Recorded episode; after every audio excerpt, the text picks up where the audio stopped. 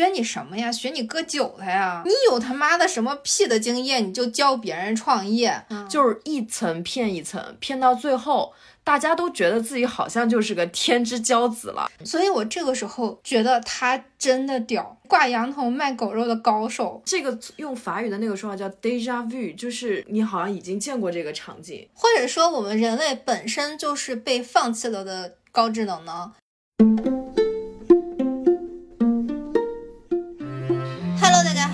这里是二零四零书店的第十四期播客，我是二零四零书店的店长元英。我是玄机，我们是一档旨在用价值与美重建有意义的生活的节目，欢迎各位听众爸爸收藏订阅，欢迎欢迎，叫爸爸。啊，这期的开篇正经了，因为我们家长里短了一个月，终于想起来啊，我还是个读书节目呢。嗯。然后正好听众群里面说想要探讨一下石黑一雄的新书《克拉拉与太阳》，我们就买来看了。嗯，没想到时隔一个月聊书，聊的还不是自家的，胳膊肘往外拐，大不敬大不敬，进猪笼啊！但我觉得还好吧，这才证明我们这比较公平公正嘛，雨露均沾。哎，我们只聊自己喜欢的书，拒绝资本主义的洗礼，对不对？哎呀，但是我们主要也遭到了报应。我上周就看完这本书了，然后难受了整整一个星期，然后到处问人，哎，有什么轻松愉悦的书可以看看吗？能缓解一下看克拉拉带来的痛苦？可以看我们自己的书，都比较轻松愉悦。哎，你看完，你是昨天晚上看完的，你到现在你有觉得就是哪哪不太得劲儿吗？我是看的过程中就一直不太得劲儿，但是但但我还好，我还好，因为我好像就是被虐倾向比较严重哈，就是就是我人生中会看过很多类似这样的东西，哎，我得太痛苦了。哎呀，我们先来介绍一下作者石黑一雄。嗯，这个作者是二零一七年获得诺贝尔文学奖的日裔英籍作者。嗯呃，我们其实很少见到日本作家获奖嘛。对，尤其是诺奖多年陪跑员村上春树。哎呀，哎，但实际上。那个石黑一雄，他虽然是有一个日本的名字，但是他并不是一个日本人，嗯，就是他就有点像那种五六岁跟着父母从自己的，比方说从海南搬家到了山东，然后一张嘴都是标准的普通话，呃，山东话，舒服不舒服？少说内部梗好吧？啊，而且对海南缺少比较清晰的记忆，但是我觉得他作为一个日本人，他肯定还会有一些日本的行为啊什么的，但是他已经可以算得上是一个呃世界公民了吧？嗯，所以我其实看这本书的时候，我在研究他资料之前就已经感觉到他不是一个典型的日本作家了。嗯，我在他的那个书里面很少能感到那种典型的日本的那个氛围感和说话方式啊。哦，我感觉还是有的，因为我是属于先看书再了解他的生平的，所以我在阅读他的书的过程中，我会带入到他石黑一雄这个名字，啊，就所以就是会有一种混合的体验，因为他名字是石黑一雄，但我看的是《长日将近》。它里面是讲一个英国管家的故事，嗯，就是我就说，哎，这日本人怎么能写出那么细致的一个英国生活的一个体验？对对对对。然后，但是我在文字之间还是能感受到他那种日本气质的那种很强烈的悲伤气氛，还有那种疏离感。对，就是他在思维上毕竟是一个日本家庭长大的，所以我觉得他还是会有那种东西。嗯呃，但是只是相比于其他的日本作家来说，没有那个味儿。嗯，对，那肯定。然后我们就来讲这本书，它讲了个什么啊？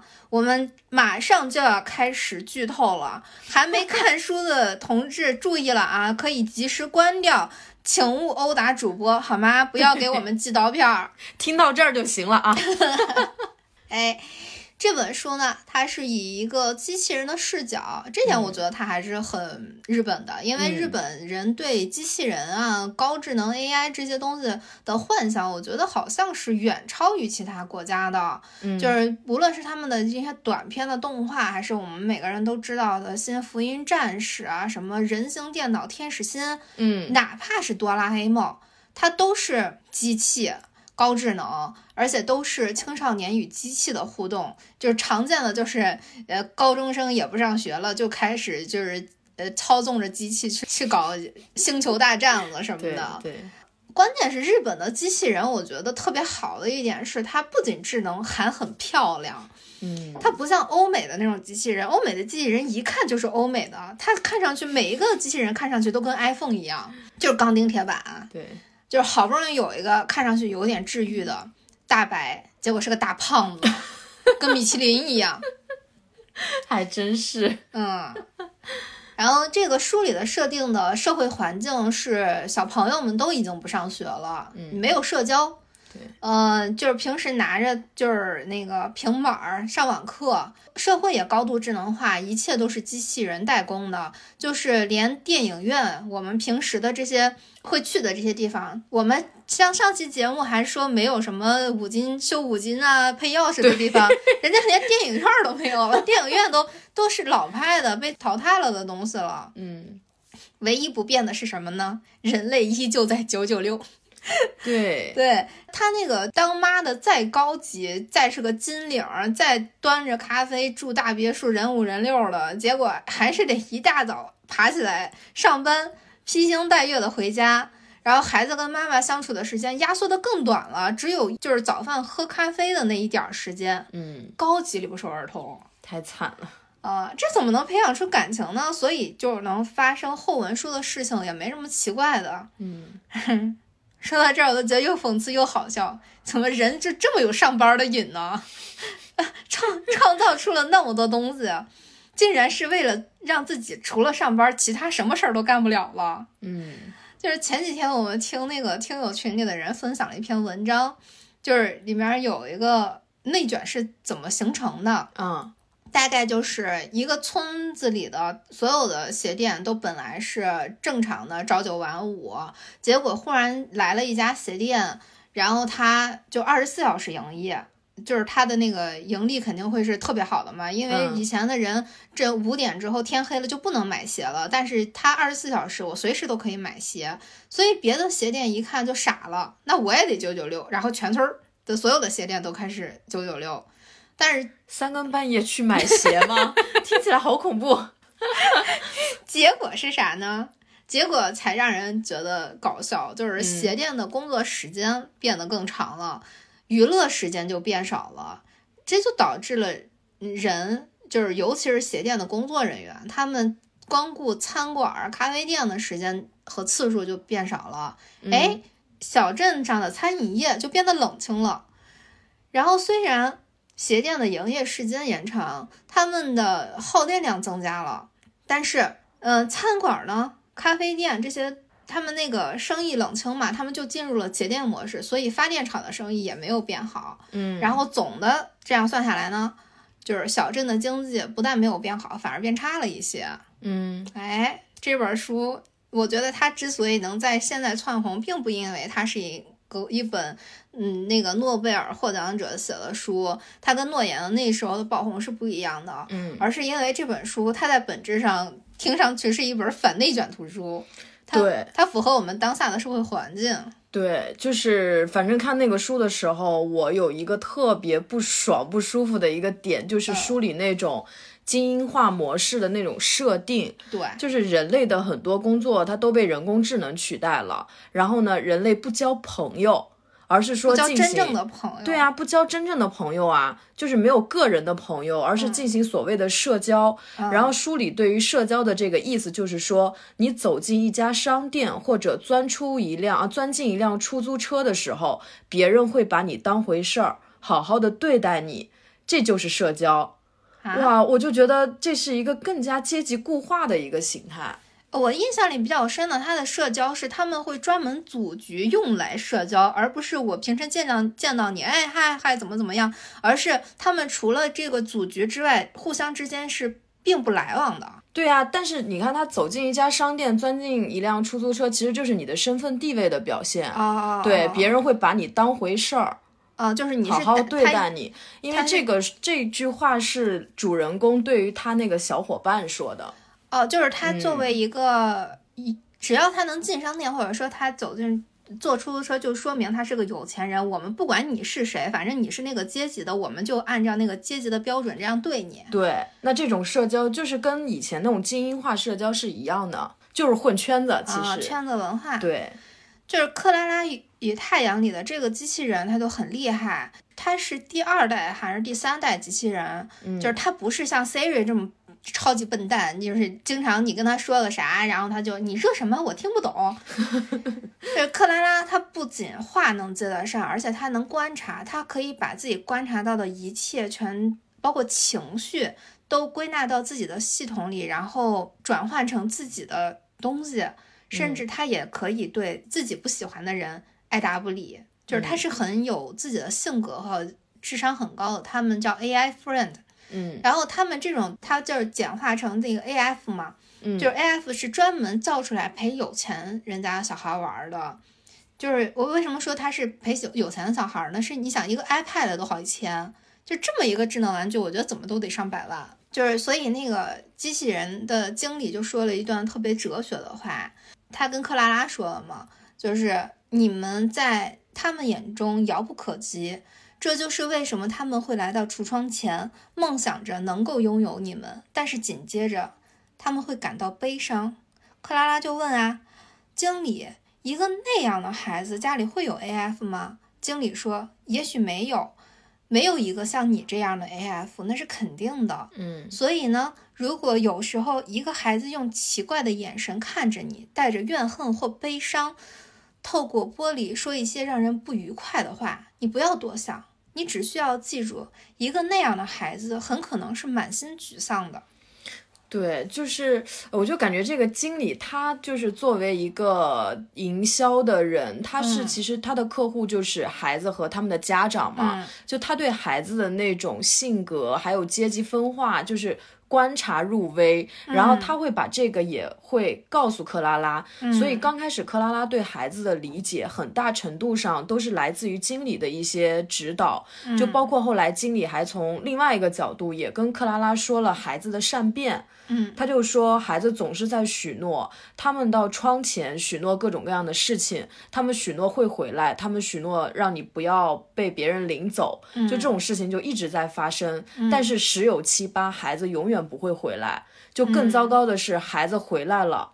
却看也不看那个一直等他的那个 AF，然后会选择另外一个，他就这样去说了孩子们的善变。渣男故事。那个克拉拉其实也是因为她要等故事的主人公，嗯，所以她在店里待的时间很长，就是更新到最新一代的产品都出产了，她都没卖出去。嗯，因为她跟那个人类小孩私定终身嘛，大家都知道这个私定终身是个啥结果了啊。对，不过比较幸运的，她还是被那个女孩买走了。嗯，买走克拉拉的女孩是一个病秧子。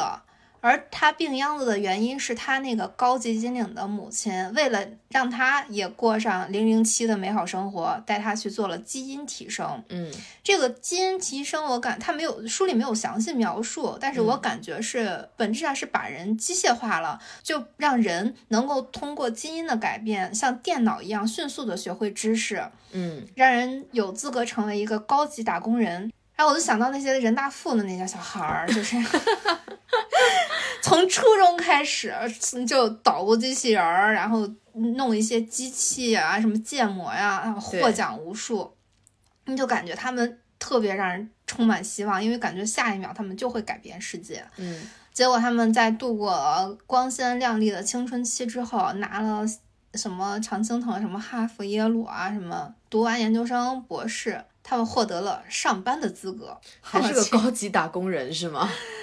就是你就觉得挺讽刺的。他们真正做的是什么？做的是提高了应届生的门槛。嗯，就是以前，比方说本科九八五可以找到一个非常好的工作，对，对现在不是，现在就是你起步就得是硕士，而且还要拿到之前的那些成就。对，当然了，也有那种不上班的。昨天我们讽刺过的，高中就是 打着高学历的名义做网红，嗯就是都跟我来学，就能考上好大学，自己开公司，就能在亲戚面前吹牛逼。学你什么呀？学你割韭菜呀！成功学，啊真的是，哎，如果你信了，就哎关注了一溜儿这样的网红，那你就恭喜你了，你就是成为了他们高学历创业网红的精准收割的韭菜。嗯，他们创了个什么屁业我不知道，他们一天到晚一会儿写书，一会儿发那个视频，然后教你一年如何看完三百本书。真的真的，而且他们的那个头像一定是双手插着，对，然后插在胸前，露出灿烂的笑容。对对对，哎，整天整个最帅学长、最美学姐，这那个的。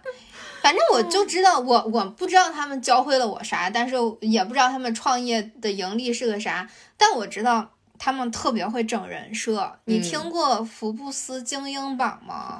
我知道那个福布斯排行榜，我们真的从小听到大。嗯。就是牛逼的富豪都是榜上有名，比方说我们最早知道那个福布斯，是因为比尔盖茨他成为了福布斯的首富嘛。嗯，然后我再次听到福布斯的时候，就已经是郭德纲里的相声里了，服不服排行榜？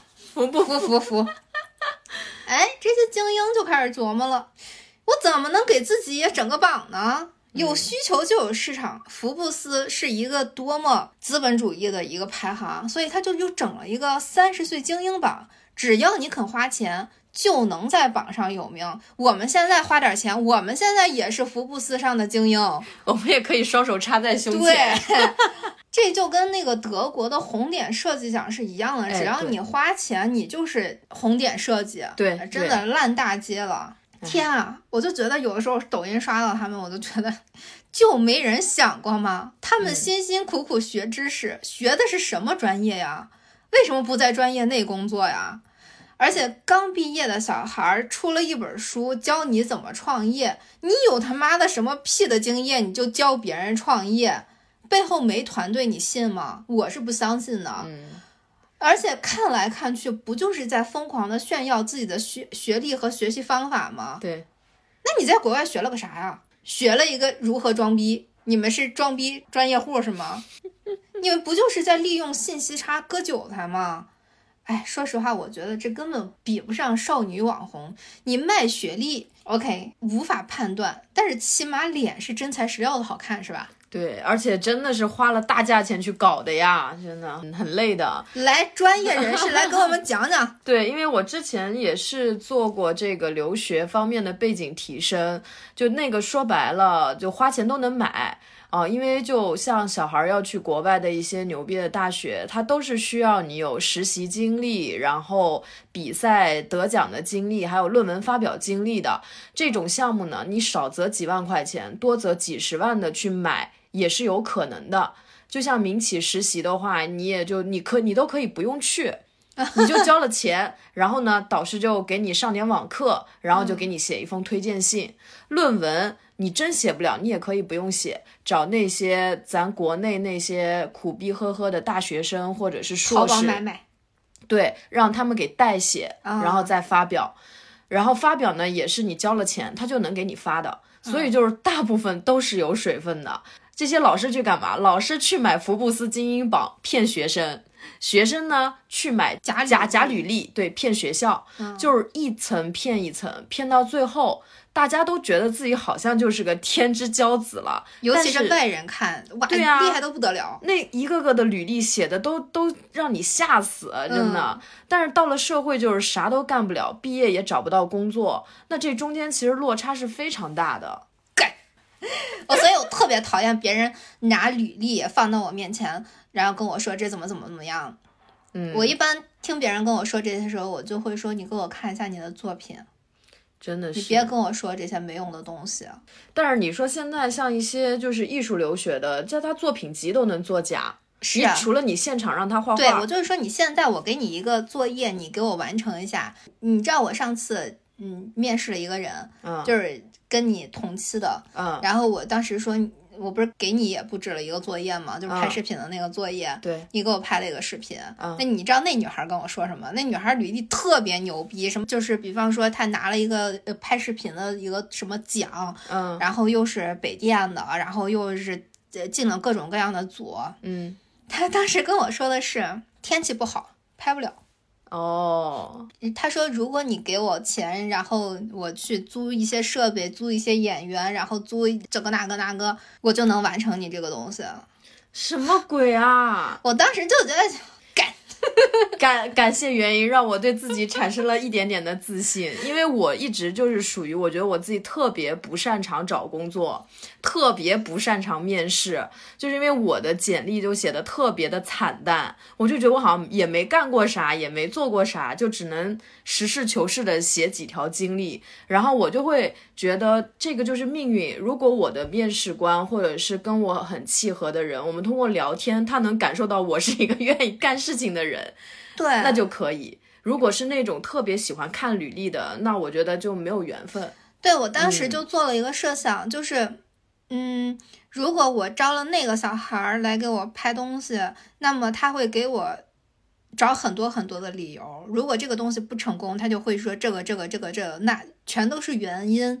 然后，但如果我给你一个任务，然后让你去完成，你是一定能完成得了。尽管它也许没有那么精美，但是这个东西的核心肯定是被抓住了的。就是我倾向于，就是越是没有精神内核的人，他才需要外界的标签或者道具去帮助自己完成自自己的想要表达的东西。对，是这样的。好吧，话说回来，说 继续说克拉拉，克拉拉。克拉拉的小主人乔西，因为他当时做过了这个基因提升，嗯，然后他整个身体就垮了。当然，垮的其实也不光是他，因为在他之前，他已经有一个因为提升失败而死去的姐姐了。嗯，多么惨痛的教训啊！乔西的妈妈想来想去，不鸡娃生不如死，万一成功了呢？又把乔西送上了不归路。嗯，当然了。书里肯定也有做未提升的对比嘛，对，就是故事里还有一个乔斯的青梅竹马叫李克，过着不仅原始而且还很破败的生活。呃，尽管其实这个李克很厉害，他凭自己的能力做出了无人机战队，但是因为他没做提升，他没有资格上网课，然后接受这种未提升的学生的大学也寥寥无几，所以录取率也特别的低。嗯。这就是我觉得看书的过程中有一个特别令人不舒适的地方，就是它有一个奇怪的空旷感。就是你知道，显而易见，这种接受提升的家庭看上去都非常有钱。如果说中产或者有钱人已经达到了百分之五十，而且又是一个机器代替人工的高度发达的社会，那些没提升的人都哪儿去了？对他们挺可怕的。没有他们的声音，然然也没有他们的存在，我觉得特别恐怖。那是一，嗯，就是让人感觉啊，人类到底是有没有希望了？我们现在的科技一直啊叭叭往前走，然后就觉得进步了，就一定能过得更好。但是显然不是那么回事儿。嗯，而且你你就是黑镜那部剧不也是？他们是。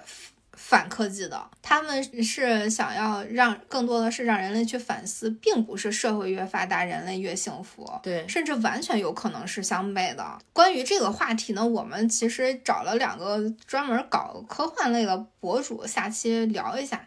嗯，对。因为这个也是我一直很好奇的地方。就虽然我对人工智能和科幻了解的不多，但是当时我第一时间想到的也是这个问题。你这之前豆瓣有一个 ID 叫 KFK。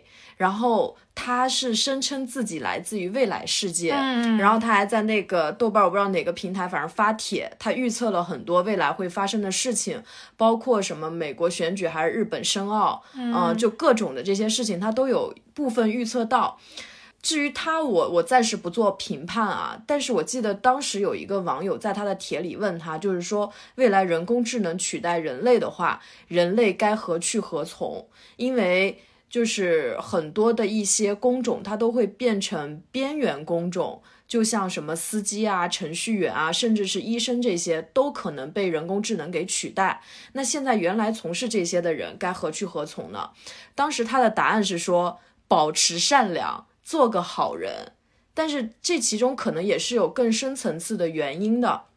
然后就像这个书里的这个乔西的爸爸，他就是被人工智能替代。然后失业了，然后还跟他这个妈妈给离了婚，变成了边缘的人类。嗯，对，所以其实这个也是我觉得我们下一期也可以聊一下的一个话题。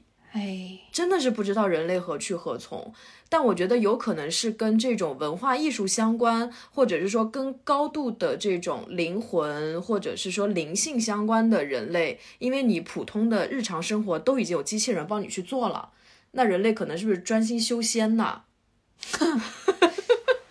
保持善良，做个好人，应该是大家没有生存焦虑的时候就去完善自己的灵魂吧。对我猜也是这么个意思。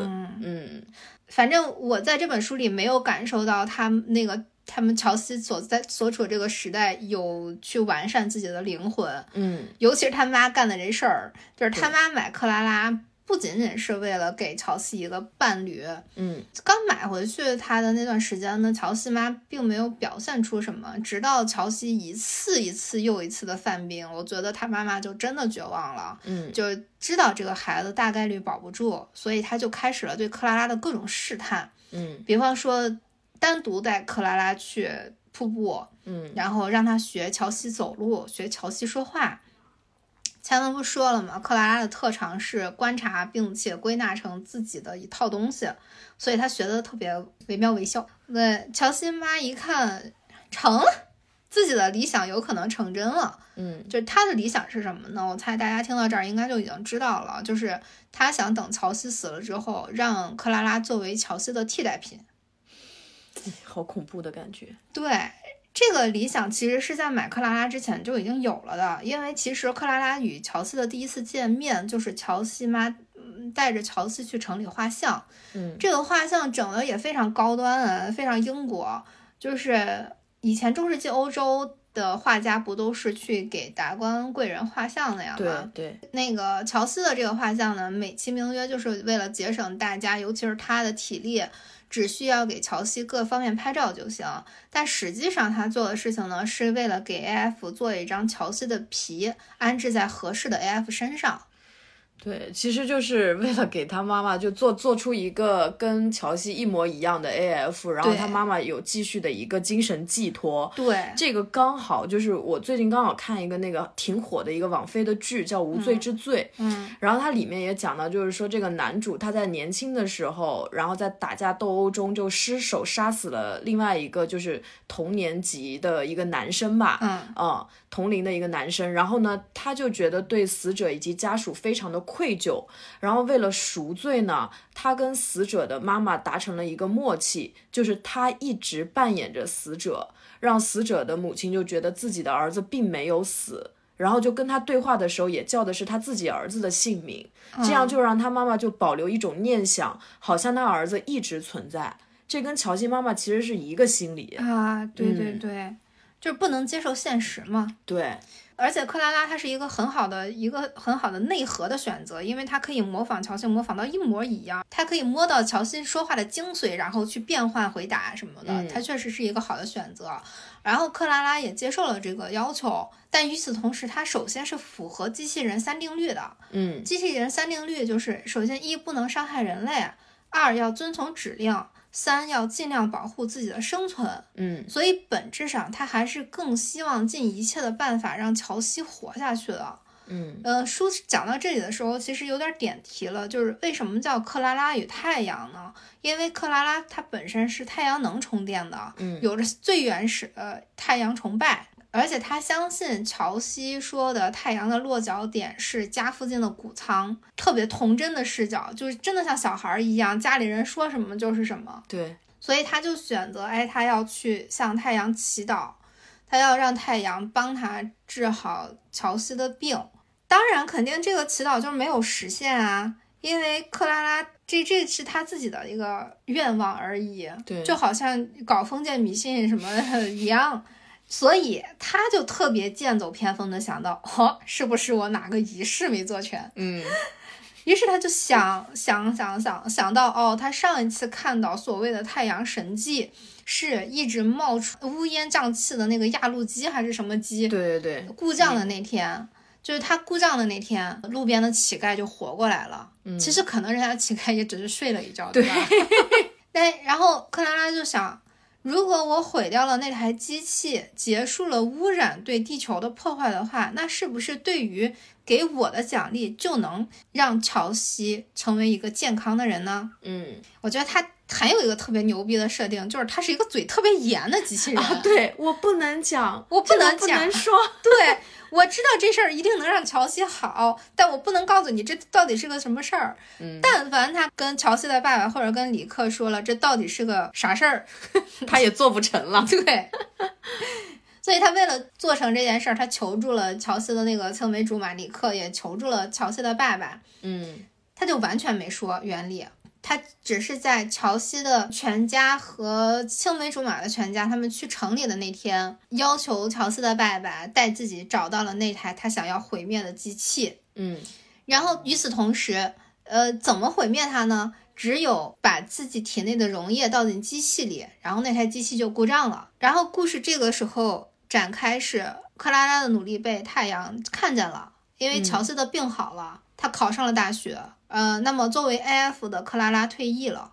然后他本来是一直跟乔西住在卧室里的嘛，对，随着乔西的病愈啊什么，他就逐渐的进了杂物间。嗯然后嘴上呢，呃，乔西妈妈说克拉拉应该在家里善终，因为她是个机器，它是有寿命的嘛，对，啊、但是她最后被扔进了垃圾场，然后她把自己的人生整个复盘了，于是有了我们现在看到的这个故事。对，哎，这就是这整本书所讲的故事了。嗯，那么我们来聊一聊读后感吧，我先嗯请你讲。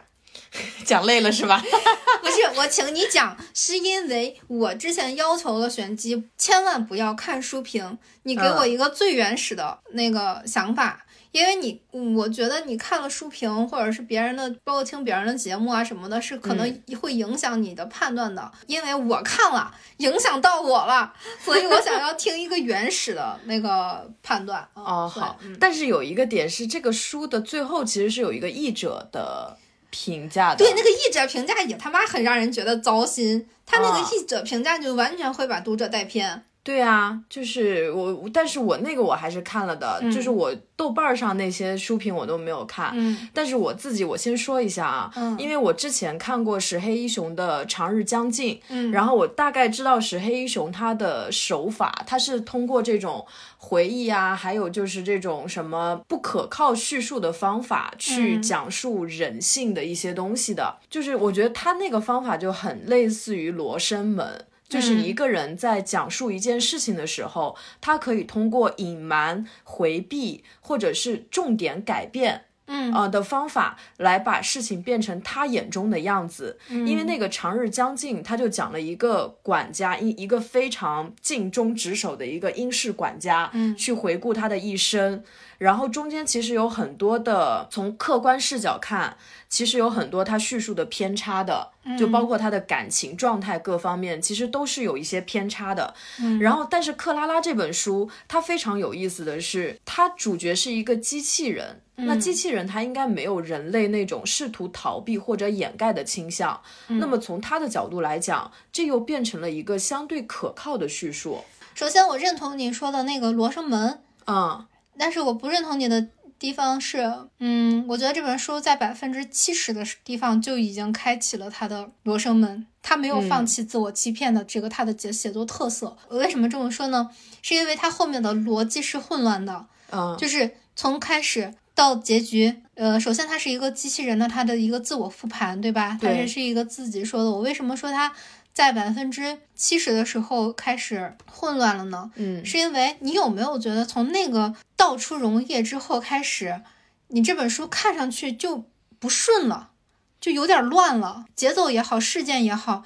没一件事情就是描述的很精准的，它中间就好像有一个马赛克一样。哦，对，而且我当时总觉得他在倒出溶液以后，我觉得他应该是要完蛋，他这个机器应该是要就不行了我了。感觉它那个，它整个在那个百分之七十开始，它倒出溶液以后就。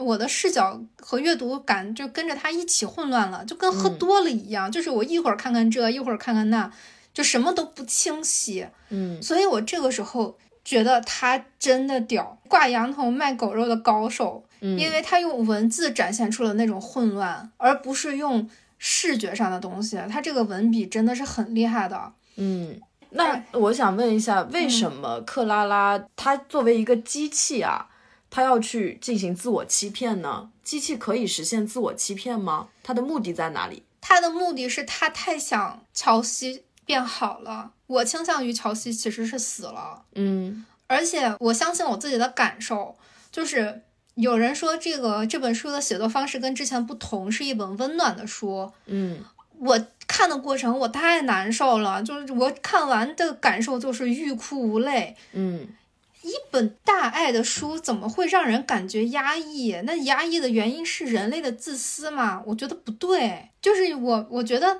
我们很容易相信，就是说机器人说的一定是真实的，它是不撒谎的。嗯可是我觉得克拉拉已经有认知障碍了，因为我后半边读的时候，我觉得整个阅读过程很压抑，而且是在逃避什么似的那种压抑，嗯并不是像译者他的后记说的那么阳光或者利他。我完全没看见阳光，我觉得有人用手把我的眼睛蒙上了，然后告诉我，不断的催眠我，这个事情是这样的，是这样的，是这样的，你不要去看，你听我说，嗯。这种感觉太强烈了。但是我会觉得，即便乔西康复这本书也是一本很悲剧的书啊。就是我可能更关注克拉拉的命运。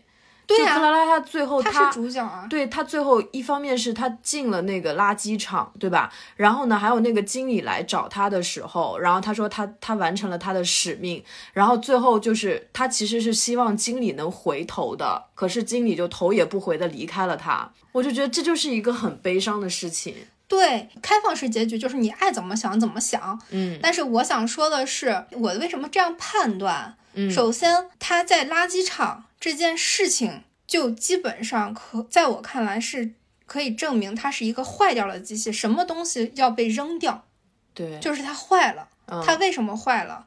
要么就是它，当然它去垃圾场，要么是因为它寿终正寝。对，没有用了。嗯，但是显然它没有寿终正寝，它还有意识。嗯，它坏到哪儿了呢？好像也没有很坏，那么就是它可能是认知错乱了，对，或者说它没有用了。它没有用，就是乔西长大了，它没有用了。但是它没有用，真的有没用到把它扔到垃圾场的这种地步吗？我不太认可这样的扔掉。对，那么它如果是坏掉了，被扔掉，那么坏掉的可能性，比方说乔西死了，而且他因为倒掉了溶液坏掉了，他没有那个足够的能力去模仿乔西了。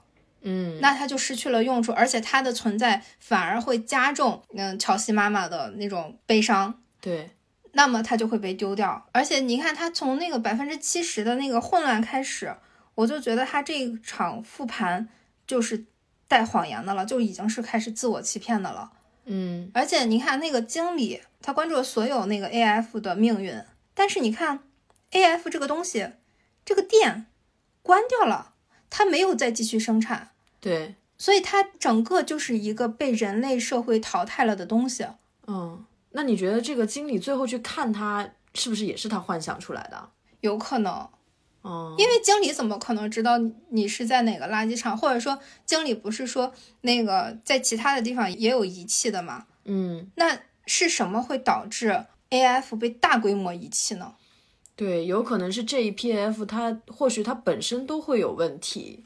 扔掉的他说的另外一批是 B 三，它是 B 二、嗯，所以是其实是整一个 F N 的它这个东西被社会淘汰掉。，对，那它嗯淘汰掉的原因可能是有人发现，就是像很多家庭做过提升的孩子，可能都去世了，然后他们需要都都想要用 AF 来代替自己的孩子，嗯，那可能有的成功了，然后成功了，这个就违反了伦理道德。嗯，那不成功的，你看像克拉拉这种，他就是他他自己毁毁掉了自己的，都有可能。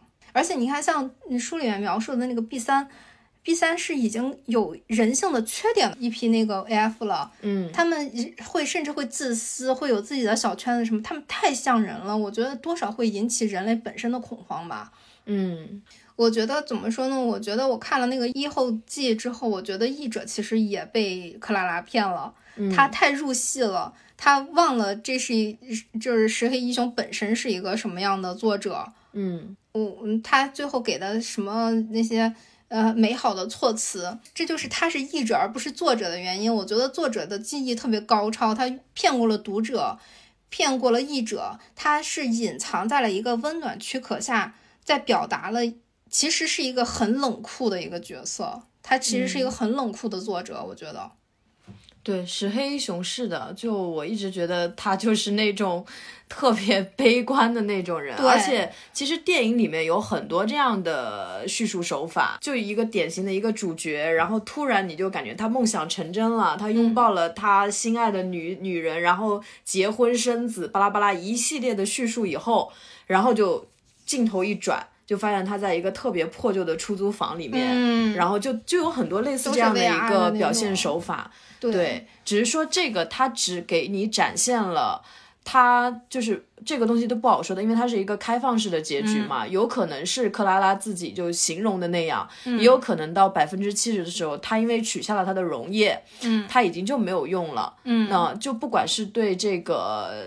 罗西而言，还是对他妈妈而言，他都已经没有用了。嗯，甚至是说，哦，乔西对，甚至是说，我觉得就算是乔西，他就是活着，嗯，但是克拉拉因为娶了溶液，他没有用，也可能会被乔西抛弃。对，对，就乔西的生死跟克拉拉的生死，其实它并不是完全关联的，因为就算克拉拉这个按他叙述的方式来讲，乔西最后也是抛弃了他。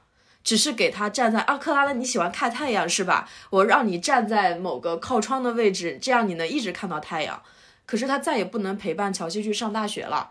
是，但是我觉得有一个，这是我觉得一个很，也可能是这本书里所表达的那种无情吧。就是你看，我们养条狗都不会说这个狗我现在没有用了，所以我。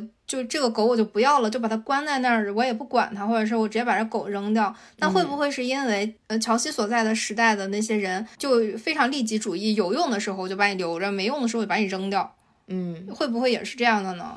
对我这个，我想到就是像日本的作者啊，就是我觉得石黑一雄他还是有很日本的那种感觉的，因为有一个作者叫乙一，嗯，然后他写过一个小说叫《阿兰》，那个小说就是我为什么看这篇就《克拉拉与太阳》的时候，我感觉感受还好，就是因为我曾经看《阿兰》的时候，他给了我巨大的冲击，我当时看完真的。就泪流满面，就是说一个主人他去一个玩具店的时候，然后买了很多好看的什么公主啊、骑士啊、王子啊什么的，嗯，然后呢，那个店长他用剩余的布料拼凑出了一个很丑的玩偶，然后呢，那个主人也把它买走了，然后那个丑玩偶就叫阿兰。嗯，然后这些玩偶其实是有灵魂的。就阿兰因为太难看，她在平时的时候就会被其他的那些很好看的那些公主啊什么的，就是各种嫌弃、各种欺负。嗯，啊，就是半夜就会对她做出各种很残忍的事情。哟呵。但是这个阿兰就是他特别善良，他就是属于那种就像克拉拉一样，就他对主人也好，对自己的同伴也好，都是保有一种非常善良、非常利他的一个心的。嗯，但是那个结局我有点忘了，反正就是主人对他也是那种非常嫌弃，因为他被玩偶欺负的不成样子。哦，对，然后最后就是沦落到一个非常惨的一个结局，然后我就会想到，其实。这个就就是这样，就是我们用发明玩偶、发明机器人去拯救人类的孤独，嗯，但是自私的人类他却让玩偶一次次的陷入了孤独。就是这个书看的我也是让我对人性产生了无尽的思考啊！人性真的是，哎呀，真不是东西。离我们离搞笑播客越来越远，哎呀，真的，我反正觉得说，我每次看这种呃日本作家或者这种严肃题材，我特别不喜欢看科幻，就是我每次看科幻都对人类失望一次，看一次失望一次，所以我是很不喜欢看科幻题材的东西的。嗯，或者说，我以前很不喜欢看钢铁侠，因为我觉得就是人。呃，或者是说一些人活在一些钢筋水泥，全靠高科技来提供给你，就是你在房间里就可以自动变换四季的那些高科技的时候，让我都让我觉得特别害怕，我觉得恐慌。我觉得我们明明世界上有这些东西，但是我们却用人类这种渺小的力量去复制这些，美其名曰我们更高级，这人类的自恋太可笑了。你人类再牛逼，你看看做的那些，包括我们手机里用 A P P 这些，大部分 A I 丑的你妈的都不无法用语言描述，然后竟然还非常自大的要去跟大自然去拼。鬼斧神工，你不是有病吗？就是你非得把整个世界都搞得像那个什么，全都是工业化的，全都是钢筋水泥的，然后才铁森林，对，才才能满足自己的这种自恋吗？我觉得这就是某，这是某一种，也也不好说是男权，就只能说是某一种权力爱好者，他为了满足自己的自恋，他为了看到自己的力量。而去做的一些冷血的东西，很不人性化的。人性肯定是需要更多暖一暖一点的东西。对，所以我我我其实是对互联网的发展感到非常的害怕的。对对，我也是，我也是。就你说我们曾经都是身体力行的去做所有的事情，但现在就是你你在家你可以用一个手机搞定所有。哦，对，我今天去菜市场买菜。然后我不是买了一个有就是几乎有巴掌这么大的樱桃嘛，它真的好大，然后我都发到群里了，然后发到群里，然后有个人说，哇，这个樱桃看上去好好吃，有链接吗？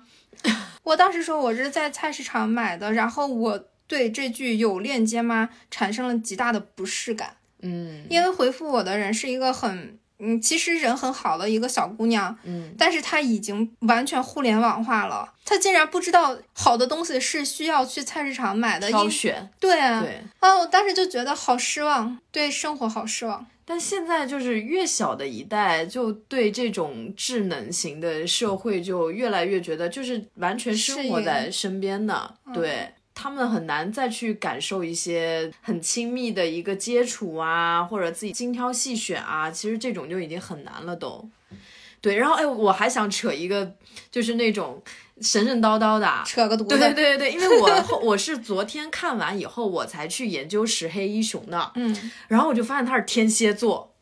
嗯，然后我就类比了一下天蝎座的作家，嗯，陀思妥耶夫斯基还有加缪，嗯，就这两个我也比较喜欢。可能我真的是那种受虐型人格，嗯，但是这三个作家他们统一的一个特点就是他们真的非常喜欢描写那种很细微的人性，哦，他们非常乐于去观察人类最细腻的那种情感，并且进行很冷酷又细致的剖析。比方说呢？就是像陀思妥耶夫斯基，他会写什么卡拉马佐夫兄弟啊，然后就里面就会有很多大段大段的对话，那种对话你如果对人没有对没有一个很细微的了解，你其实真的写不出来的。对我举个例子，好像就是说什么什么兄弟，卡拉马佐夫兄弟，他们之间有一段对话，那个对话大概是什么来着？哦，就是如果牺牲一个小女孩的性命可以拯救全人类。你会怎么做？他问的，他那个弟弟是一个牧师，对他问一个牧师这样的问题，然后那个牧师就呆滞了。对，对，他们真的太残忍了。就是他中间还会提到什么？就是还提到，就是说。那那个弟弟叫阿廖沙嘛，就是他那个牧师啊，就是更老的那个牧师去世的死时候，他的身体腐烂了，而且发出了尸臭味。对，然后呢，按道理说啊，这种非常神圣的神圣的身份，他的尸体应该是放着，应该不会发臭的。嗯，但是他发臭了，腐烂了，然后就。遭到了身边很多那种信众啊，或者是说就是他的反对力量的一个攻击，嗯，然后这个时候就也是驼翁借着别的人就书中人物的嘴，然后写出了很多对于宗教的，还有这种基督教啊什么这种神的一个很深很深的那种思考，然后包括像加缪也是，像他写鼠疫，刚好能结合我们现在的疫情，就疫情时代嘛，鼠疫的时候各种。人类的一个观察，还有他写那个什么局外人，就说那个人那个主人公，对吧？他妈妈死了，他也没有去葬礼，他还去约会，对。然后他又说：“我知道这个世界无处容身，可是你凭什么审判我的灵魂？”就是他们都是那种写的很有重量，让你看的非常压抑，就有一种很强烈的悲观主义以及神秘主义倾向，然后会对人类的存在本身会有很多很多的思考。对，我觉得人类现在说是这个地球的主宰，只是真的是，我觉得人类更多的是像这个地球的蝗虫。就是他，他本来只是智人，只是这个世界的组成部分之一。嗯，然后他现在把这个整个自然环境都为自己所用，然后把地球霍霍成了现在这个样子，嗯，然后还天天觉得自己天之骄子似的，真是哎无言以对。生对生而为人，我很抱歉。真的就发明出这种人工智能的话，就是未来也不好说，就是人把人工智能给统治了，还是人工智能把人给灭了？呃我有的时候还蛮怀疑自己是不是本身也是人工智能啊。我其实是很怀疑这个的。哇，这个这个我就要聊到，因为我最近刚好看了，我特别特别喜欢那个叫《攻壳机动队》，嗯，那个是读壳还是壳，我也我我也不太清楚啊，但我个人更向倾向于壳。嗯然后它里面就是它，我看的是两部电影，它里面就是对于人、人性、机器。就是各方面，它那个里面就是非常哲学化的一部，虽然说是动画片，但是真的太烧脑了。然后它里面有一个台词，就是说，正如要有零零总总的部分，才能组成一个完整的人，而其每一部分又要有千差万别，才得以构成迥然不同的人。异于他人的面容，下意识里的声调，梦醒时所见的手掌，儿时的记忆，未来的命运，以及我的电子脑所触及的信息海洋，所有的这一切孕育了我。我操，都把我说懵了。你说的是是啥呀？这是 就是那里面的一个台词，就是你给我台解你词就是这样的你给我翻译成人话。就是它里面那个那个那个那个主角啊，他是身体全都是已经变成机器人了，嗯然后他就对自己的存在产生了一个质疑，他质疑自己到底是人类还是一个机器。我之所以产生这样的怀疑，是因为我觉得，你看，人无论是什么分为十二星座也好，还是你这个属相也好啊，八字也好，它都是有说明书的。嗯，就是我觉得算命这种东西，就是人类的使用说明书。哎，那你有没有可能是跟就因为那个克拉拉的书里面，它不是其实对于机器人能否取代人类，或者人类到底是不是机器人，嗯对他其实是有三个观点的嘛，就是嗯像那个给他画像的那个那个男的，他其实是相信机器人是能取代人类的，对他觉得人类没什么了不起的，就是可复制的东西。对他就是觉得人其实是可以，就是是人心是一个古老的修辞，嗯他说每个人的内核深处没有什么独一无二的，嗯然后。它其实是一个等待着被科学和数学彻底粉碎的迷信，嗯，就相当于，哎，前段时间我还见了一个做什么 DNA 什么基因编程的一个一个朋友，对，嗯就是它可以让一个鱼没有刺，就未来的鱼，它可以让那个鱼没有鱼刺，然后方便人更好的吃。嗑瓜子儿没有皮儿，倒是挺他快乐。是不是他们是不是可以就是通过对人类的这种 DNA 的不断的研究，把它数据化以后，其实它就是一个编程。我们现在只是说我们对人类的研究还没有到一个高智能的一个状态。或者说我们人类本身就是被放弃了的高智能呢？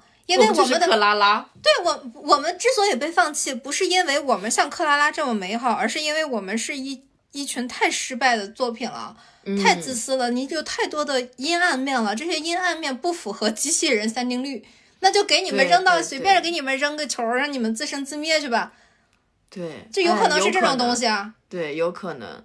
对啊，我们可嗯能本来你这你我们自以为是天之骄子，那说不定我们本来就只是一些一堆失败的产物而已。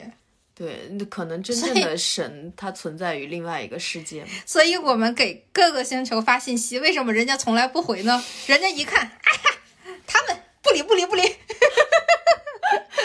哇，好惨！哎，这帮渣渣不理他们。对，但确实是这样。我们现在好像很认真的在过每一天，然后觉得是我在控制我自己，在过我的生活。但是不是这个也像是一个编程一样？其实早就是写好的，不然那种算命啊、命理啊，对啊，我怎么来呢想我是我是这么想的，我我是这么认为的，就是嗯我觉得所谓的易经就是人类的说明书，不然它不可能是最早出现的。就好像我们买东西，我们买东西拆箱的时候，第一映入眼帘的都是产品说明书，嗯，那可能用的时间长了，说明书丢了，但是你的用法还是那么个用法。哇，好可怕！啊、好悲观的预期。对，所以就那个那个事情，我真的很好奇，就是说我们做梦会梦到未来的事情，然后在未来的某一天，你突然会觉得，哎，这个我好像梦见过。对对对，这种 bug 也是有的。对，这个用法语的那个说法叫 deja vu，就是你好像已经见过这个场景。嗯，所以这个我一直不知道该怎么解释。我觉得人体本身就是有很多 bug 的，就是它虽然是个高技能，但是你看，嗯，比方说我吃不好了。我就身体就会有一些其他的问题，就是我觉得它肯定是有程序的，嗯，不能深聊了，再聊下去班儿都不想上了。那是不是是不是不上班也饿不死呢？只要你看人吃东人需要吃东西，就是机器需要上油嘛，需要加油嘛，嗯啊，只不过我们加的油可能更更看上去更有意思一点。你要说这个，我又想到一个，我今天早上刚来听了一期就是讲冥想的播客，嗯，然后里面那个那个主播他就说他去参加了十天的冥想，到第七天的时候他开始长时间的失眠。然后到第八天、第九天，他都处于一种极度亢奋、根本睡不着的状态。他是信号不太好了，是吗？对，不是，他是说，其实就是冥想，它就是对你身体的一个改变。嗯，对。然后就如果说你真的冥想到一定程度的话，其实它是可以取代睡眠的。就人类其实是可以不用休息的。啊，对对对对，是这样是这样。我那天看那个那本叫《睡觉》的那本书，也有写这个。就是说，其实睡觉是在帮你充电或者重启嘛，但是你其实是有其他的方法重启的。所以说，你为什么以前说狐狸精修仙，他们或者说其他的精修仙 是需要经过人这个阶段的？嗯，但是人如果成仙是更方便一些的，就是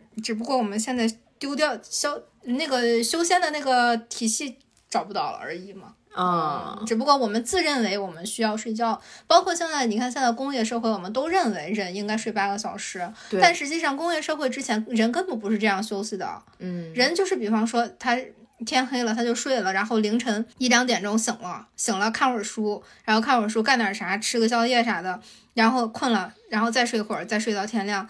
那以前的作息它是不规律的，它是想干啥就干嘛的，它更符合生物钟本身。工业社会是给了我们人类一个强行制定了一个生物钟而已。那我们真的有可能是机器人呢？就是工业社会它统一给了我们一个编程，让我们现在就开始什么朝九晚六啊，对吧？有的程序它是九九六。对，我觉得有的人，我觉得一定是有人发现了人的这个秘密，或者说破解了人的程序，所以带领着我们进入了一个工业时代。因为他发现人类是可以被编程的，那我们作为工业时代的产物，我们其实就是被编程到了这种八小时工作制、八小时休息制这样的东西。呃，你不然他怎么能？在最初提出这个东西的时候，或者带动大家走入这些生活作息的，能成功呢？一定是因为人类其实是可以被编程的，嗯嗯，可以被改变。然后什么样的一个情况，它其实是触发中间需要一个调试，对对对对。但是它就像克拉拉，他在观察的时候，对他观察完以后就是习得性的一个一个表现，他会统计到他的这个数据里面嘛。嗯，就像那个电影超体啊什么的，我觉得可能我们那种我们认为是灵魂，但其实是一个更高意识的一个 U 盘。哎，我们转化成我们现在说的话吧，大数据算法，你以为你看了你想看的，但实际上都是算法给你看的。对，其实可能只是我们用的词不一样，但是它们内核都是一样的东西。对，现在应该已经可以通过你的这种眼球的注意力啊，对吧？各方面，它其实都不光是说你用手指去触碰、去点击你的信息，嗯，你的眼球在哪儿停留时间过长，它其实都是能够统计出来的。所以说，人类尚且可以发明这样的高科技，比我们更强的生物，凭什么不能发明人类呢？嗯，还做啥节目？这一天天的，回家躺着去吧。聊的 都机器人了，在家躺着吧，罢工了，不干了，罢工了。好吧，那这期节目就到这儿吧。欢迎大家订阅两个机器人的节目，先欢迎机器人们加入机器人的家庭。再见。し